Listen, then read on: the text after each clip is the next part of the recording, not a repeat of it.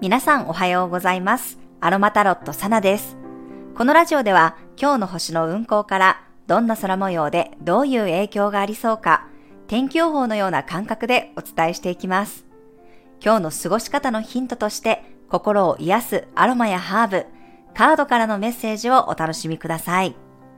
はい、今日は2月10日の土曜日です。今日が今月のね、セッションのご予約最終日となります。まあ、でもね、今週ね、かなりの人数の方にセッションさせていただいたんですが、やっぱりね、皆さんいろんなことの変わり目だったりね、あの、冥王星の影響を受け取っている方がね、すごく多いなと感じました。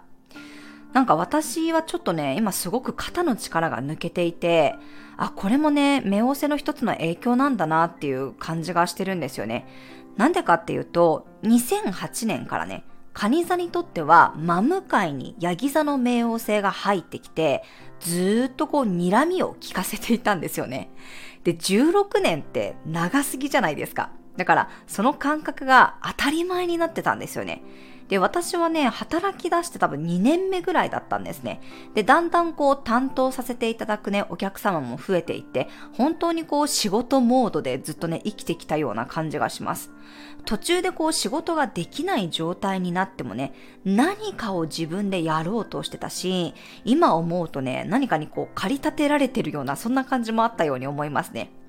でも、冥王星がヤギ座を抜けて水亀座に行ったらね、なんかちょっとね、そんなに頑張らんでもよくない？もう十分じゃないみたいな感覚になってきて、なんかそのゴリゴリ仕事をね、拡大させていきたいみたいな野心がちょっと抜けたんですよ。うん。で、今の私がやりたいことって何かなっていうのをぼーっとこう考えるようになったんですね。まあ、私の場合は、蟹座の28度に火星があって、それをずっとね、ヤギ座の冥王星がプレッシャーをかけてたので、まあ、それが外れた影響も大きいとは思うんですけど、なんかとにかくね、肩の、肩の力が抜けてね、ちょっと拍子抜けするぐらい、なんかこう、体感が変わってきたような感じがしてます。まあでもね、ちょうどいいっていうか、あの、今までと比べると、なんかふぬけてるように感じるだけであって、まあ本来はね、もしかしたらこんなもんなのかなって思ったりしてます。でもこの間セッションでもそのカニ座の方にお話を聞いたらね、なんか同じことを感じられてたので、あ、やっぱりこれ冥王星なんだってちょっと自分でも驚きました。うん。冥王星が真向かいにいるのが当たり前すぎて気づかなかったんですけど、やっぱカニ座の強い私にはヤギ座の冥王星の影響って強かったんだなって思いましたね。はい、ちょっと前置きが長くなりましたが、最近はやっぱりこのね、水亀座の冥王星のメッセージって何だろうって考えることがね、はい、すごく増えてます。はい、というわけで今日のね、月は水亀座エリアに滞在しています。朝ね、7時59分に水亀座の新月を迎えますね。そして午前8時1分に、えー、月のボイドタイムに入って、夜10時44分にはもう月は水亀座から魚座エリアへと移動していきます。なので、まあ、今日が新月のエネルギーのピークですね。まあ、新月の配置のまんまというか、月と太陽が重なっていて、お牛座の天皇星とは90度の葛藤の角度です。昨日 YouTube にも詳しい解説動画をアップしてありますので、ぜひね、そちらもご覧ください。なんかカードからのメッセージがね、今回すんごくわかりやすかったんですね。そう。そして、ちょっとね、水亀座の新月っていうことで、あの、普段あんまり使ったことのないユニークなね、タロットカードを選択肢に使っていますので、はい、ぜひね、そちらも楽しんで見ていただければと思います。あの、動画の最後にもね、一応こう、デッキの紹介みたいな感じでしてますので、そちらもね、ぜひご覧ください。まあ、今日はね、土曜日でお仕事、お休みの方も多いと思うんですけど、やっぱりここ数日私もね、いろんなところからこうメッセージを受け取っていて、ちょっとやっぱり今までとは違う流れをすごく感じてるんですよね。で、あとは、前もなんか一瞬思いついたんだけど、流れちゃったことがまた再浮上してきたりとかね。うん、なんか今度こそはやろうかなみたいな気持ちになってたりとか。なんかうまく言葉では説明できないんですけど、自分の中ではその空気感の違いとかね、うん、今まで自分に来ているものとは、なんか違うものがね、入ってこようとしてるっていうか、違う流れが来てるのをね、今すごく感じています。だから、お休みの日なんですけど、ちょっとね、自分のアンテナはぜひ立てておいて、自分が感じていることや思いついたこととかをね、ぜひ大切にしていただけたらと思います。お牛座の天皇星とのね、この90度のね、葛藤の角度があるので、何かを手放すようなこともあるかもしれませんし、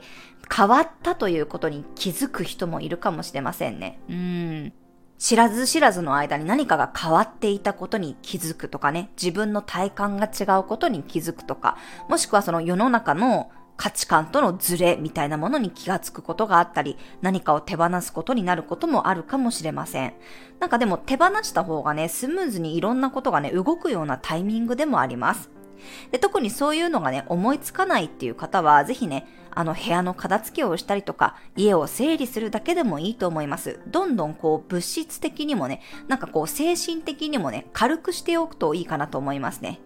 自分にまあ来ているこの空気感の違いとか、んなんていうのかな、違和感とか何でもいいので、とにかくこう気がついたことをね、ちょっとメモしておかれるといいと思います。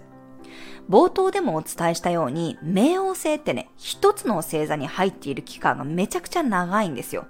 今回の水亀座の冥王星なんてもう約20年続きますからね。なので、こういうサイン移動、星座同士のこの移動をした時ぐらいじゃないと、なかなかね、その体感として分かりにくいと思います。まあ、そもそもその冥王星っていうのが個人天体ではなくて、もっとその、より壮大なね、エネルギーになってくるので、うーん、自分の中で感じるっていうのってなかなか多分難しいと思うんですよね。意図して使えるものじゃないので。だけど、なんかこうやってサイン移動するタイミングで、なおかつ月とね、絡む時なんかは、割とね、受け取れるんじゃないかなと思いますね。